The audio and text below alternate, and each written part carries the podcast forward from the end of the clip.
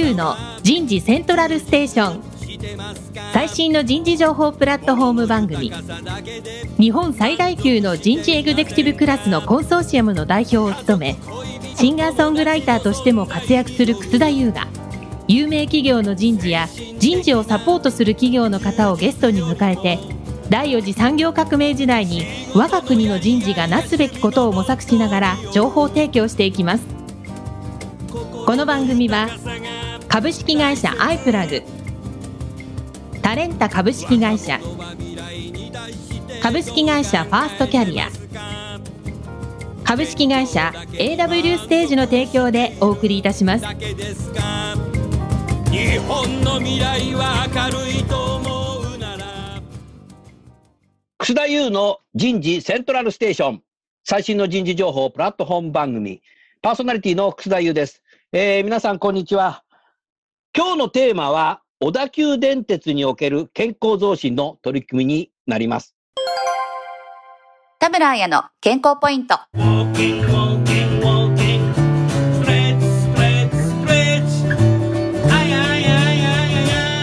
動的ストレッチで集中力アップ。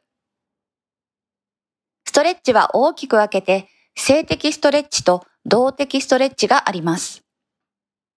静的ストレッチはじっくり筋を伸ばし、主に疲労回復や心身のリラックスに効果があります。一方、動きを伴う動的ストレッチは、体を温め、運動前などのウォーミングアップとしてよく行われます。動的ストレッチの代表として、ラジオ体操が挙げられます。動的ストレッチは運動前だけでなく、仕事の合間に取り入れることが生産性を高める一助となります。例えば、午後の少し眠気が出てくる時間に動的ストレッチを行うことで、脳が活性化し集中力アップにつながります。動的ストレッチで集中力アップ。早速ゲストの方をご紹介いたしましょう。小田急電鉄株式会社執行役員人事部長の深見久志さんです。深見さんどうぞよろしくお願いします。よろしくお願いします。続きまして、同じく小田急電鉄株式会社人事部小田急研修センター副所長の草薙真理さんです。草薙さんどうぞよろしくお願いします。よろしくお願いいたします。最後に今回のスポンサーを務めていただきます。株式会社 AW ステージ代表取締役社長田村彩さんです。田村さんどうぞよろしくお願いします。よろしくお願いします。さあ、深見さん。はい。もうね、僕小田急電鉄さんっていうとね、パッと浮かぶのがね、ロマンスカ。あありがとうございます。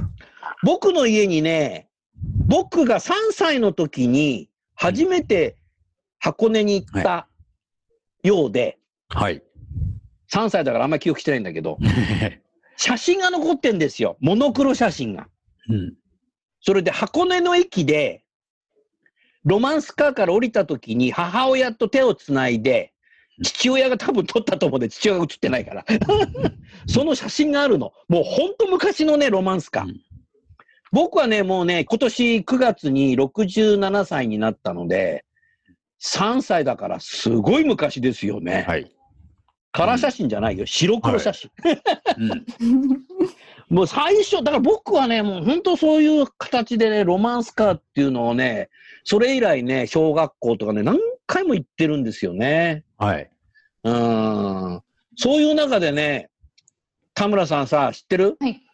たまたまね、はい。東京メトロの千代田線の駅のホームで、はい。千代田線待ってたらさ、あれはね、霞が関だったのか大手町だったかもう記憶してないんだけど、何年も前だから、ぼーって立ってたらさ、まあ人間みんな駅でぼーって立ってるけど、ロマンスカーが来たんだよ。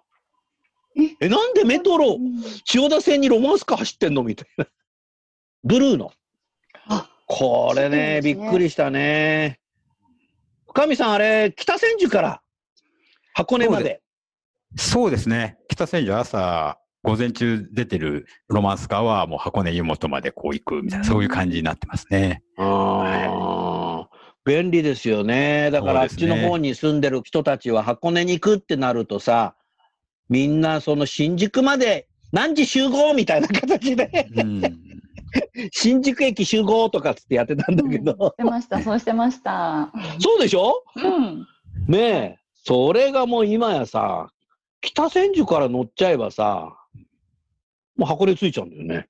そうですね。で途中こうメトロ線内通って、小田急線に入っていくって、そういうイメージですね。あー一本で。あれは、うん代々木上原から、あの、はい小田急の運転手さん、車掌さんが担当されるっていう、そういうこと、そういう形になりますね。メトロさんで聞きました、それ。あいやいや、メトロ、メトロの人事に行った時に、はい。この話したんですよ、僕。北千住からさ、はい。ロマンスカー出てるけど、これ何、誰が運転してんのとかって、まだうん僕、電気車大好きだから。はい。そしたらね、あの、北千住から代々木上原までは、うちの社員が運転して、車掌もそうなんだ。あそこに乗り換えるんだって。はい。おーなんかメモ書いてよ、その時。そうなんだよね。そうですね。うんええだから、あのいろいろね、小田急さんに教わったって言ってましたよ。ああ、そうですね。うんえでもね、素晴らしいと思います。田村さんさ、そのロマンスカーっていうとさ、一番先頭のさ、えええ上の席ね、え。はい。あそこに座ってさ、箱根まで行きたいね。いやー特等席な感じですね。うん、あれね、僕ね、別料金だと思ったらね、ええ。深見さん、別料金なんだっけ？いや、あれは同じ料金です。どこに座っても同じですので。そうなんだよ。はい。あだからね、もうなんていうの、そそうなんの、季節によってはさ、土曜日の、うんこの、箱根行きのね、ロマンスカーは、もう数秒で売れちゃうんだよね。えーうん何人座れるんですか？そこは。あそこ何人かな？そえそんなにないよ、座れないよね。うん、そうですねそうですよね。本当に限られた人だけ。もうなんかさ、ええもうなんかすごいよね。贅沢だよね。そうですね。うん、そこでやっぱり行くっていうのはすごいねうん。僕は帰りは後ろの方でもいいけど、行きはそれ乗りたいな。帰りはもう疲れてるからずっと寝てるよかって。い 子供たちが喜びそうですね。そうですね。や、子供たちはね、記憶に残る思い出になると思ううよ。ん。うん。僕なんか写真を見て行ったんだっていうのを覚えてるぐらいしかない。だから多分展望台じゃなかった。そうです。当時は多分展望席はなかったかもしれない。なかったからね。はいうんなかった、なかった、なかった。えやっぱりね、それがね、すごいね。ええあとはやっぱりね、小田急さんはやっぱり、もう、歴史上ね、箱根からさ、登山鉄道にこう、乗ってね、えうん。それから今度、ケーブルカー、ロープウェイっていうのあれ。そうですね。ケーブルカーでロープウェイですね。そうだね、はい乗って、で、芦ノ湖からはい。海賊船に乗って、はい。向こう側行って関所に行くっていうさ、うんそうですね。はい。あれはもう一体何回行ったか覚えてないんだけど、はい。子供としてはワクワク感が遊園地と違うんだよね。そうですね。遊園地は同じとこぐるぐるぐるぐる回ってるわけだから、はい。乗ったとこで降りるだけなんで、うんどんどん違う世界に行くわけじゃない。どこまで行くんだろうな、みたいな。次どんな乗り物なんだろうな、とかって。一気にね、いろんな乗り物がね、箱根行くまでね、体験できるって。だからやっぱりね、小田急電鉄さんのもう先代の人たちはね、もうなんか夢とロマンがあったんだろうね。だからロマンスカーって言うんじゃないかなと思ってる、はい僕はね、今もう67なの頭がね、もう黒いのなくて、もう髪の毛全部ロマンス色になっちゃったんで、高齢者になっても行きたいね。そういう意味でロマンスカーって言うんだろうね。だから子供、幼少からね、おじいちゃんまでね、あれはやっぱり永遠の夢ですよね、乗っていくっていうのはね。そうですね。うん旅の気分になりますよね。うんなるね。最近のさ、ロマンスカー、あれ7万系っていうのかな？はい。7万めちゃくちゃかっこいいね、あれね。そうですね。だいぶ窓も広くなりましたし、展望台とかすごいよ。はい。あれはね、ものすごい。何か特徴がありますか、あれは。そうですね。まず一番のあれは、こう、窓の大きさですね。あ、うん窓でかいよえね。あの、縦が1メートルぐらいありますので、割とこう、う周りの景色がよく見えるというところはありますね。はい。それはすごいね、田村さん。えいいですね。いいですね。はうんそれはでも、どんどんそういう車両の技術がね、技術力が発展してきてて、ええどんどんどんどんこう、歴代のロマンスカーからバージョンアップして、あ本当におっしゃる通りですね。えどんどん良くなっていってると思いますね。はい。うんいやー、もう憧れですよ、これは。うーん。あともう一つね、今日のテーマ本題入る前に、僕はね、年に1回か2回なんだけども、町田に買い物行くんですよ。はい。ね町田、はい。うん。でね、まあ行きはさ、普通の電車乗ってくんだけど、小田急線に。ねえはい時間があるから。うんで、買い物終わって、なんとさ、町田の駅でホームで待ってるとさ、うん。なんかグッドタイミングなのかさ、ロマンスカーが止まるんだよね。それでさ、もうなんか、行きはのんびり行くんだけど、帰りは早く新宿にもう行きたいじゃない？うん、はい。だからさ、もうすぐさ、あそこでホームにさ、切符買うとこがあるので、はい、はい。切符買ってさ、乗っちゃうんだよね。ありがとうございます。草薙さん贅沢だよね、これね。町田に買い物行って帰りにさ、新宿までロマンスカーで帰るとかさ。あ、いやでもお荷物もあると思うので、ぜひぜ確かにあるひゆっくりお帰りいただけたら、はい。そうするとね、乗らない人たちがね、え、あのおじいちゃんなんか、すごいお金持ちなのかなみたいな顔持ってるんですかね。金持ちじゃなくてもね。すごいよね。やっぱね、指定席にこう座ってさ。うん。そうですね。必ず座れますので、そういう面では、はい。あの、必ず座れるよ。そうですね。あの、もう、あの、え、あの、もう指定席ですので、なんかね、こう、旅行の帰りみたい気分でさ、うん全然温泉入ってないんだけど。あそこやっぱあそこ泊まるっていうのは、僕のために泊まってるんですから、そうじゃないですよね。え、あの、町田は、あの、当社線でも、あの、乗降客数のところが、まあ、新宿についてる2番目ですので、やはり大きなターミナルにやはりなります、ね。そうなんだ。はい。そうだよね。町田はそうですよね。はい。あ、そういうことか。なるほど。僕のためじゃなかった。あの、多数のお客様のために。今日はね、少しその、研修センターのね、話も聞きたいなと思っています。研修センターは深見さんどこにあるんでしたっけ？今は、あの、北見っていう駅にあります知ねって。ますよ。ああ、はいなるほどね。ええもういつぐらいからあるんですか、ここは？北見はまだ20年ぐらい前なんですけれども、じゃあ、今世紀入ってからぐらい。そうですね。まだ、うんまだ若干新しめではありますね。はい。なるほどね。ええそこは人事の例えば管理職の研修とか、まあ、はい新入社員の研修とか、人事系の研修もやるし、はい。電鉄会社さんなので、はい運転手さんの技術の研修とか、はい。車掌さんの研修とかはい。もやってるわけですよね。そうですね。もう基本的にこう、一般の普通のこう、よく各社さんであるような教育的な研修と、あと、まあ、鉄道会社で言います、その運転手車掌、あと信号係の養成っていうんですけども、信号係。はい。そういったのの信号養成。とかど土木とか。えー技術はないんですけれども、まあ、あ技術はないのね別別のあれなんですけども、要は、運転手は基本的にあの、国家事業というか国家免許が必要ですので、その免許の取得というところの要請というのをやってるという形ですね。はい。田村さんさ、いもう、男ってさ、小学校ぐらいの時に必ずなんか電車の運転手さんになりたいっていう夢あるんだよ。僕なんかもあったもん。そうでもね乗り物。国家免許ないとね、免許なんですよ、これ。うん難しいんですよいい。ですね。僕わかんないね。できない。これはね、電車の運転の免許って相当難しい。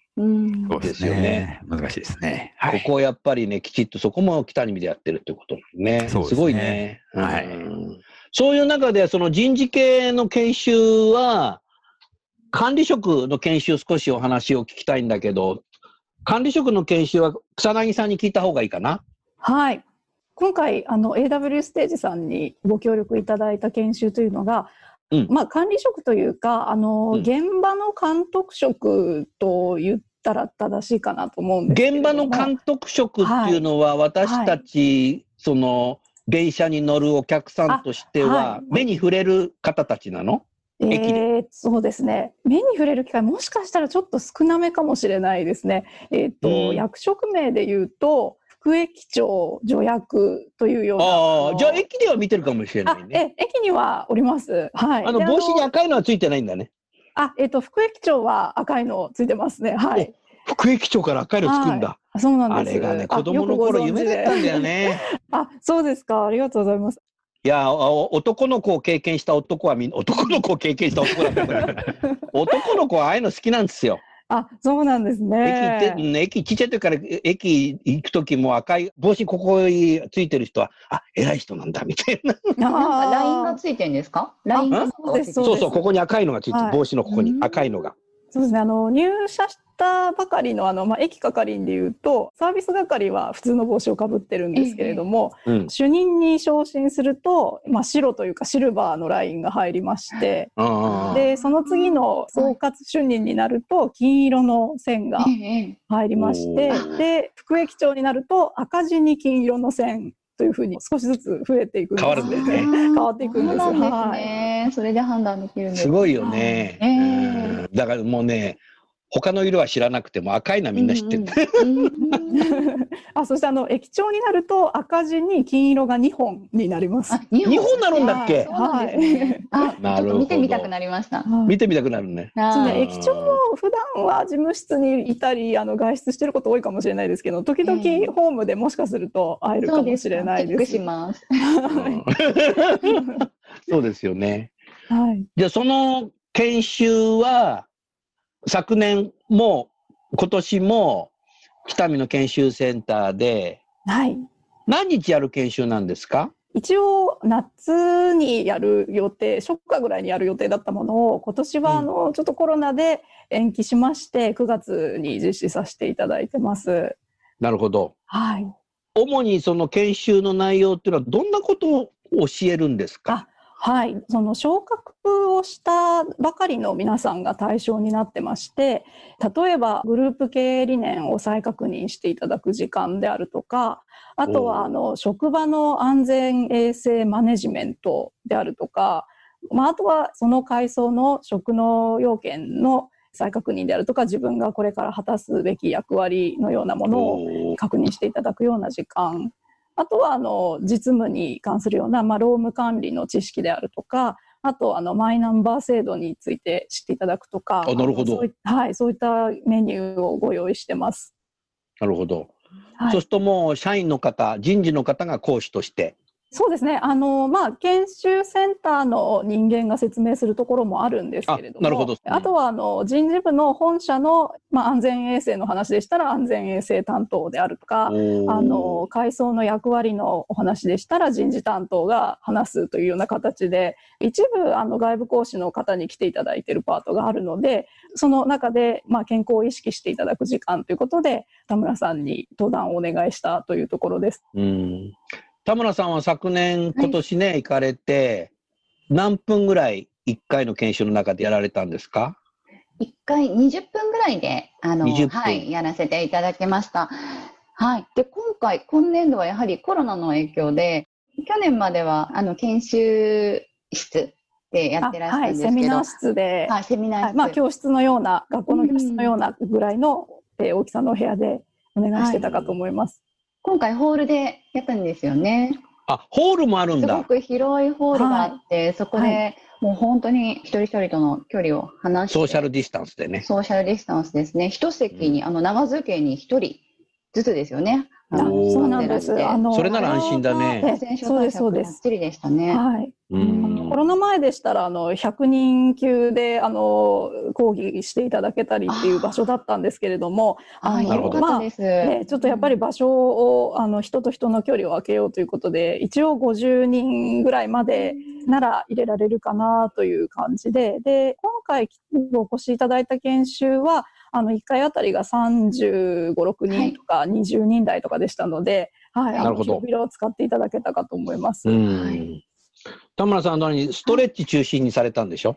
そうですね。職場でできるようなストレッチだとか、あの自宅でもできるようなストレッチでご自身のあのセルフケアをしていただくための内容にしました。うん。研修ってこう、椅子に座って長く聞いてると、ちょっと眠くなっちゃったり、聞いてるんだけど何か他のこと考えちゃったりする瞬間って、人間なのでありがちですよね。そうですね。どうしてもやっぱり。あの、研修受ける人は非日常だから、毎日受けてる人はいいんだろうけども、うん。だから、あの、電車の毎日運転してる人でも、電車乗ってる時は集中力でね、運転してるけども、研修はたまにしか受けないから、研修センターに椅子座っちゃうと、ちょっとなんかこう、一瞬ね、人間誰でもそういうとこあるの。で、そういう時にこう、中に入ってストレッチやったりすると、ビシッてなりますよね。そうですね。あのーうん。まあ講師は次々交代はしていくんですけれども、まうん。あやっぱりこう新しい知識がどんどん入ってくるって、まあどうしても疲れてしまうと思いますので、うんうん。はい、ちょっとあの午後の2時台とか3時台とか、連続で講義を聞いてだいぶ疲れてきたなっていうところで田村さんに登場いただきましたのおで。草薙さん、うまいよ、はいセッティングの仕方が素晴らしい。あありがとうございます。タイミングが いいところでに人間というものをよく分かっている。ありがとうございます。実際された方、感想なのか、なんかこうはい見ていて、いかがでしたか、あ、あの、やっぱりいいタイミングでストレッチさせてもらえて、すっきりしましたという声はいただいてます。なるほどね。はいありがとうございます。そうすると、田村さん、あれだね、こう職場に戻ってね、うん。執務室の中で少し休憩時間にやってみるとかっていう人が、社員の方中で増えてきたらいいね。ねえ本当ですね。もうまさにそうですね。その時だけじゃなくて、その後に続けていただければ一番嬉しいですね。うん。駅のホームじゃできないけど。それはそうだね。あ、でうんも今回あのご紹介いただいたストレッチは、なんかこうストレッチっていうと、あ、どうしよう、なんかスカートの女性の社員は着替えなきゃいけないのかな、みたいにちょっと思い、思うとこあるかもしれないですけど、あの、うん全然スカートでもできる内容で、で、あの、多分半分以上は座ったままやれる内容にしていただいてましたよね。はい。はい。なので、あの、おそらく本当にあの、デスクワークの社員も、あとあの、駅の社員も、おそらくバックヤードにいる時間が割と長いと思うので、狭いスペースでもできる内容をご紹介いただいてるんだなというのを、私も後ろで拝見してました。あありがとうございまなす。さすが田村さん、きちっとそこを分かって設定したんだね。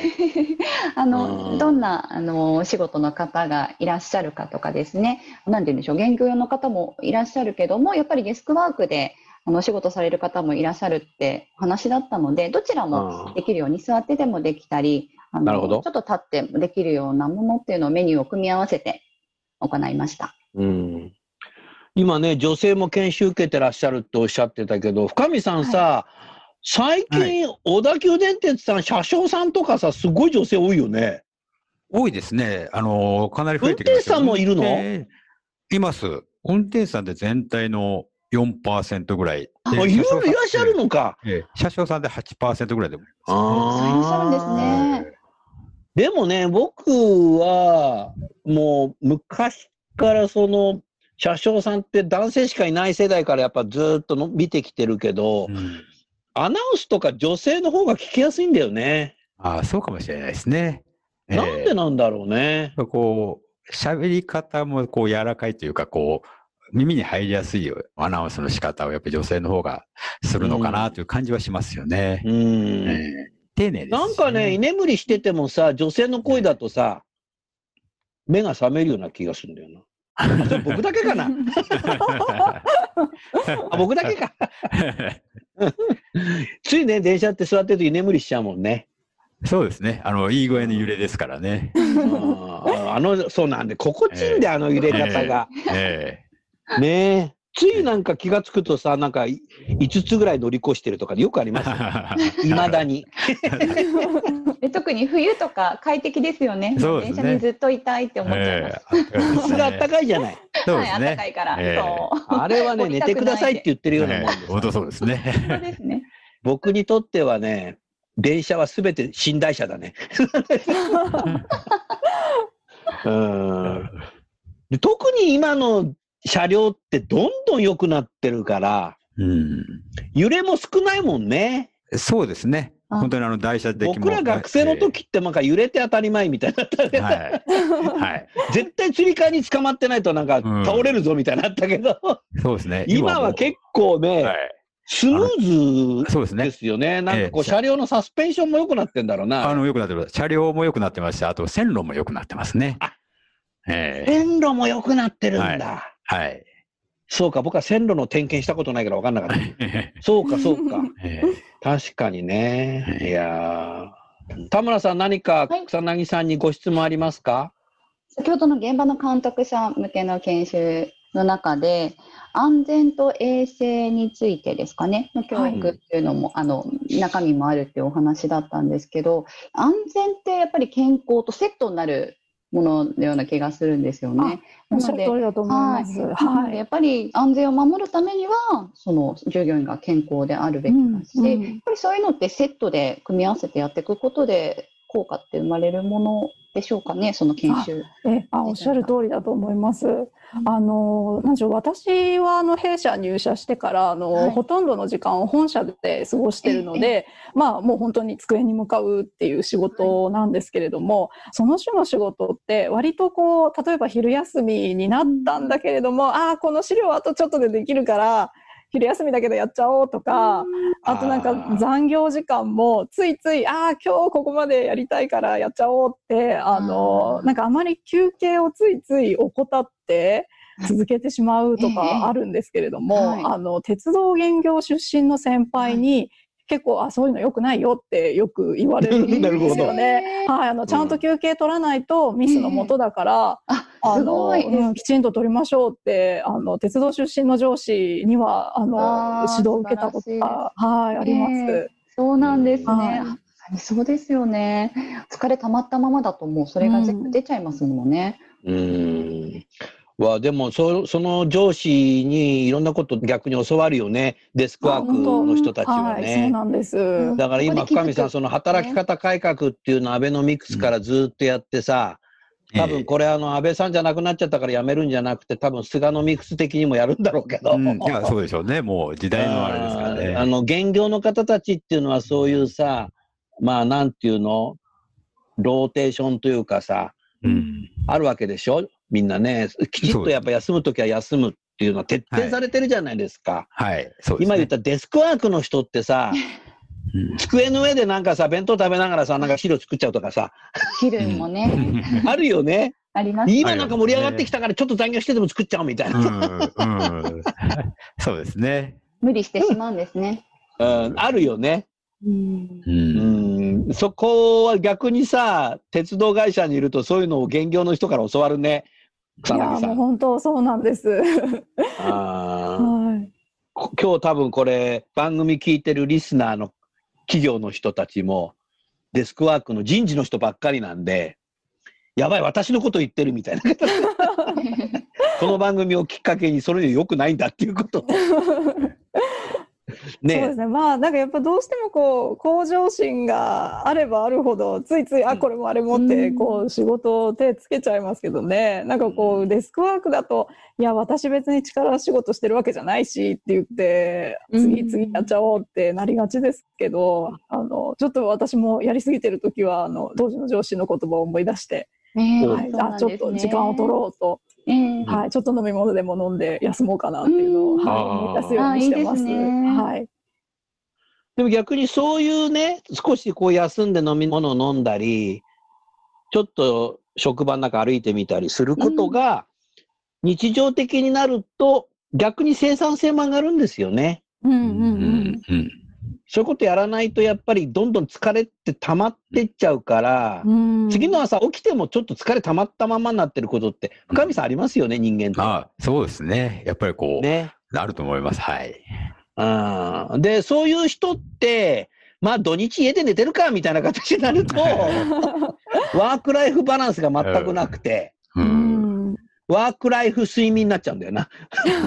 あ ワーク睡眠バランスになっちゃう。うん。家は寝るとこみたいになっちゃう。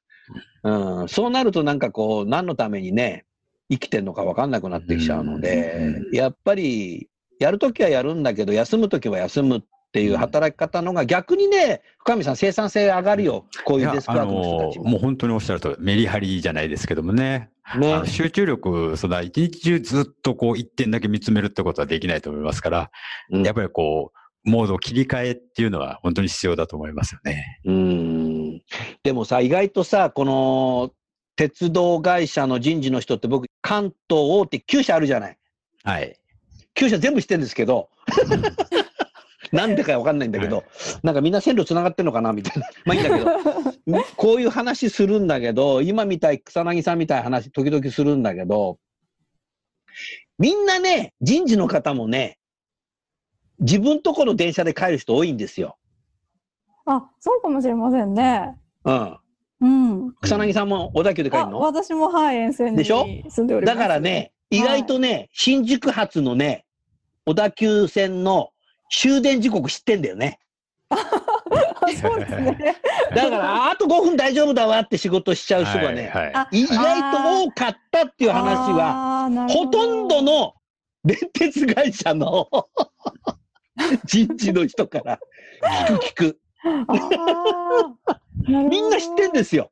うん。終電車の時刻を。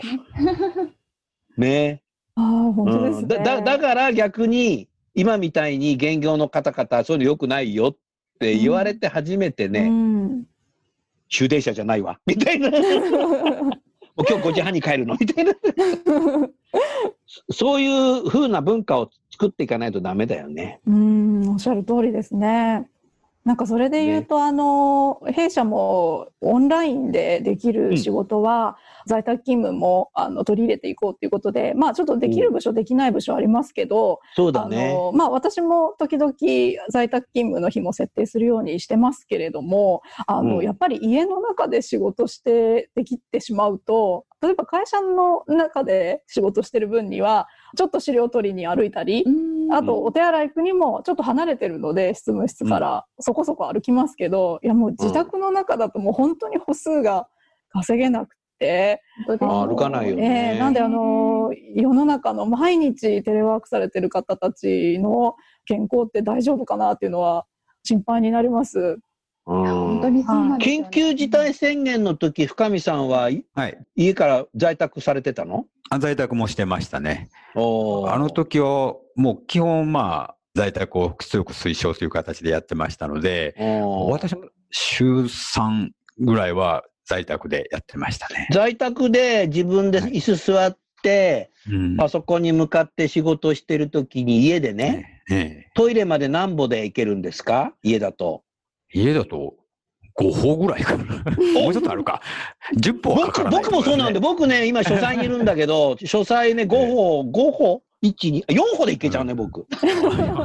だからね、トイレ行って帰ってきて往復8歩しか歩かないっていう。うん草薙さんそんなもんなんで。ああ、そうですよね。ダメだよなうんはい。いや、ぜひ電通車に乗って。通勤してると結構歩くよね。小田急線の新宿で降りてさ、はい小。田急電鉄さんの本社僕知ってるけども、結構歩くもんね。いい運動になるよね。そうなんです。あの、一見割と駅から、あの、ずっと、あの、地下道がつながってたりもするので、あの、割と近くまで、はい、あの、地下道で行けるかと思うんですけど、うんずっと駅の中へ歩いてるような感覚なんで、うん気にならないんですけど、実は結構歩いてる距離だと思います。ホームも結構長いから、はい。うん後ろの方から前の方まで、うんホームのでも歩いたりするもんね。そうですよね。通勤ってね、本当は健康にいいんですよね。うんうんだって、深見さんだって、小田急の駅とか、草薙さんも、小田急の駅前に家があるわけじゃないでしょ？そうですね。あーもちろん、ええはい。そうですね。はい。はい。最寄りの駅からまた歩くもんね。歩きますあ歩きます、歩ねき。ます。うん。田村さん、一日何歩ぐらい歩きゃいいのかな？僕大体一日8000歩ぐらい歩いてんだよ。そうですね。一日そのぐらい歩けば、まあ、全然いいと思います。でそれがうん反対に家にいる、もうずっと家で仕事とかで出ないと1000歩も歩かないと思うんですよね。うん大体500歩かない。だってトイレレ行って帰ってきても8歩だもん。大きな違いで、それが毎日のことだから積み重なったら大変なことになってしまうんですよね。危ないよね。はい、んもうあの生活習慣病とかもやはり増えてるっていうあのお話もあるみたいなので、うん。やはり心配です僕はね、朝6時に起きてね、はい、あの、結構散歩してんの。あーいいですね。素晴らしいですねちょっと雨季の時はね、傘さして歩いた時、ちょっとバカみたいだからやめたんですけど、もうね、今は秋じゃない、今。だからね、朝6時にね、もう太陽が昇っていてね、結構鳥がピーピー鳴いてたり、うんビタミン D を浴びられるので、あ、気持ちいいですよね。気持ちいいので、歩いてますね。結構疲れるけどね。いや、まずは歩くことが一番ですね。うーん。だからやっぱりデスクワークの小田急電鉄の社員の方も、そういう歩いたりとか、うん。あとはストレッチやることとかって、健康管理は自己管理なんだよね。うんうんそこをやっぱり会社の中でカルチャーとしてどんどん作られていくといいかなと思いますね。ねはい。はい。草薙さん、ぜひさ、その、研修の中でやるっていうのも一つあるけど、少しまた違う研修の中なのか、違うやり方でもストレッチできますから、オンラインでも、あ、はい。うん。ぜひ田村と相談してみていただけると、ありがとうございもます。っとこう、健康的な社員がたくさん増えるような、はい。ききますね。はい。引き続きよろしくお願いします。よろしくお願いします。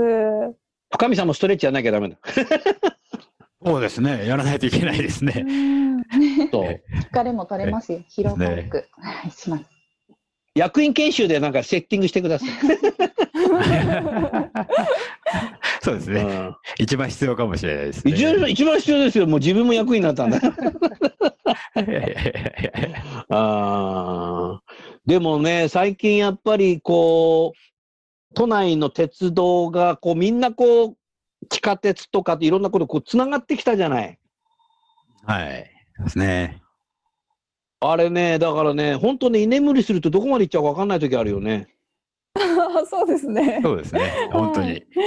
ここはどこだっていうところありますよね。ここはどこだっていうのあるんだけど、駅にさ、何駅とか来るんだけど、ど、どこだよ、これみたいな。えどこに行くんだって感じですね。本当に。そうですよ。読めない漢字も結構あるもんね。ええ漢字読めなくて調べちゃったりして、へえみたいな。こんなとこ行ったことないよ。やばいよ、そこまで行っちゃったら。ほんとね。うんそうですね。便利にご利用いただけると思いながらも、慣れないうちは、えー戸惑われる方も多いかもしれないですね。うん。はい絶対ね、居眠りしたらいけんと思ってても居眠りしちゃうので。でも人間って不思議なんだけど、逆のこともあるんだよね。居眠りしててもね、目が覚めるとね、そこの駅でドアが開いてんだよ。あ、うんあります、あります。ねあ、ある？不思議ですね。あります。不思議に。はい。あ、まあ、深見さんもあるんだ。あ、ありますね、やっぱり。え、田村さんもある？いますよ。あれなんでなんだろうね、人間ってね。そうですねね。不思議えですね。あれは何なんだろうね。誰か知ってるのかな、こういう、それって何なんだっていうことを。でも乗り越しちゃうことなんだけどね。えそうでありますすね。ね。ギリギリ閉まっちゃってます。あとさ、もうちょっと僕高齢者だからかもしれないけど、ええ逆乗っちゃうとかね。ああ、ああ、はい。もう4つか5つ乗り越してから、はいあれ？みたいな。逆やんみたいな。はい。あれね、だから何かっていうとね、電車が来てるとき階段をさ、駆け下りたりさ、はい、は駆けい。上ったりして乗るとね。普段乗らない駅だとさ、うん。上りだか下りだか分かんなくて、うん。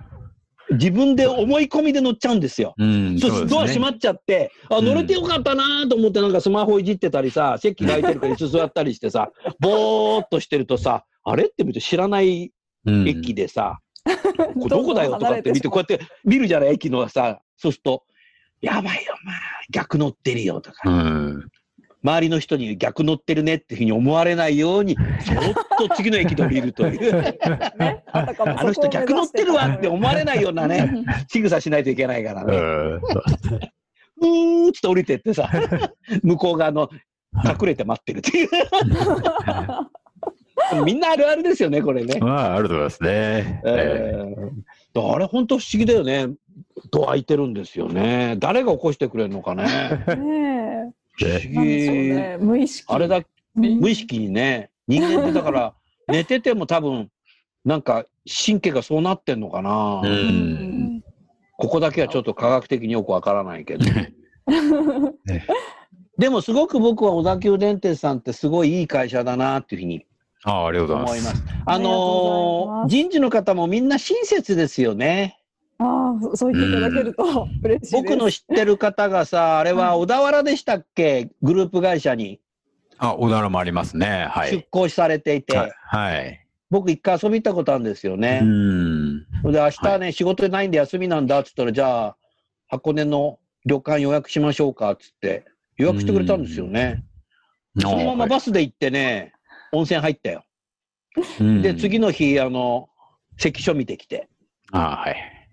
今の関所は僕が小さい時行った関所と違って、見るとこすごいいっぱいあるよね。ああ、だいぶそうですね。あれ、ね時間かけて見るとね、3、4時間見るとこあるよ、あれあ。あ、はい。ああ、そうですか。昔は、昔はね、本当に関所っていうのが、まあ、関所跡みたいなのがあって、うん以上みたいな形だったんで、いろんなものを展示してるので、うん。説明員の方もいらっしゃるんで、うん説明員の方ずっとこういるとさ、あの、団体客に説明してんだけどさ、僕団体客じゃないんだけど、団体客の後ろの方で聞いちゃってさ、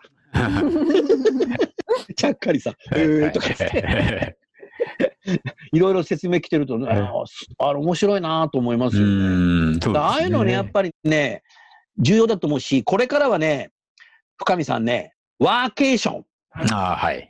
ねね箱根でワーケーションっていうのをね、うんどんどんやった方がいいよ。そうですね。ロマンスカーで行くワーケーションみたいはい。なね。そうですね。東京からも近いですからね。あーえワーケーションはね、箱根は絶対いいですよね。うん。あーロマンスカーで行って、ワーケーション。ね。そうですね。ホホテルからワーケーション。ええ温泉から、はい温泉からワーケーション。ねこれはね、もっとね、この23区で働いてる人たちはね、やった方がいいよ。うん。うん。あの、最後に言うけどね、やっぱりね、違うところに、環境のところで行くとね、いろんなひらめきって出るんだよね。うん。いつも同じ会社のフロアで、いつも同じ会議室、いつも同じ机の前だと、あんまひらめきって出ないじゃない。はい。場所、環境を変えるってすごくあるよね、田村さんね。だと思います。きっとね、今までなかったようなアイデアがパッと浮かんだりするのかもしれないですね。楠田さんもそうおっしゃってましたよね。あの、温泉とか行くと、なんかいいアイデアが湧いて出てくるんだよって。ああ結構ね、深見さんね、僕今までね、長年いろいろやっててね、人事の合宿とか行くんですよ。はい。企業によっては人事で合宿するんで、草先生来ないと言って、それ温泉っつって温泉だって言うとさ、じゃあ行きますっつってさ、なるほど。いろいろ今までいろんなとこ行って、はいいろんなとこ行ってんの。うん。それでね、でその人事の会議とかミーティング出るとね、みんないろんな発想が出るんですよ。ああ、はい。え、なんでなのかなみたいな。本社さ、温泉に引っ越した方がいいんじゃねとかって最後言ってた。でも日常だとダメなんでしょうね。あ、そうですね。そそっか、うん非日常の方がいいんだね。うん温泉が本社だとそれが非日常になっちゃうからダメなのか。うん。それはあるかもしれないですね。結構ね、いろんなアイデアがポンポン出る。僕も出るんですよ。うん。これ不思議ですよね。うん。うん。やっぱだから非日常化、だからワーケーションって多分そういうことだと思うんだよね。はい。そうですね。うん。楠田優のヒューマンリソースミュージック。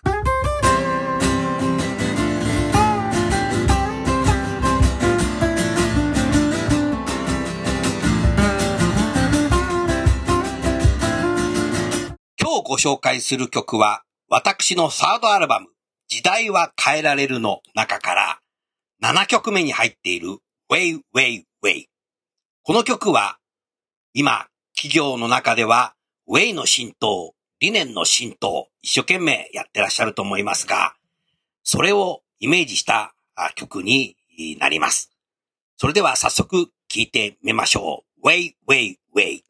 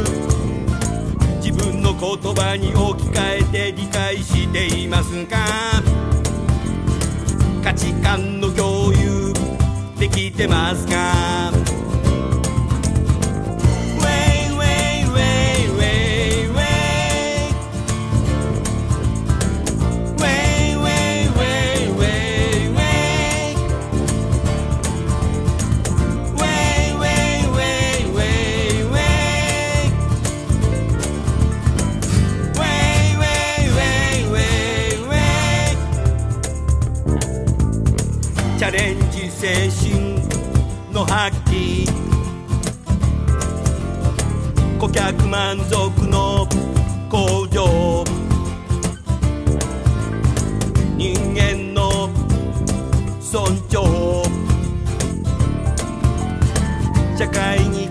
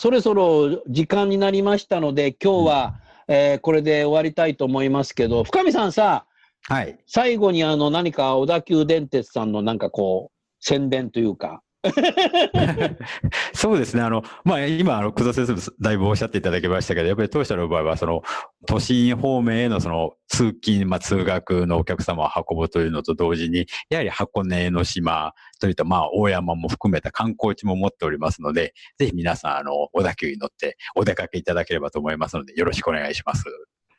はい。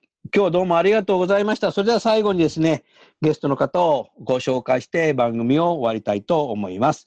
小田急電鉄の深見さん、同じく小田急電鉄の草薙さん、それから AW ステージの田村さん、今日はどうもありがとうございました。ありがとうございました。ありがとうございました。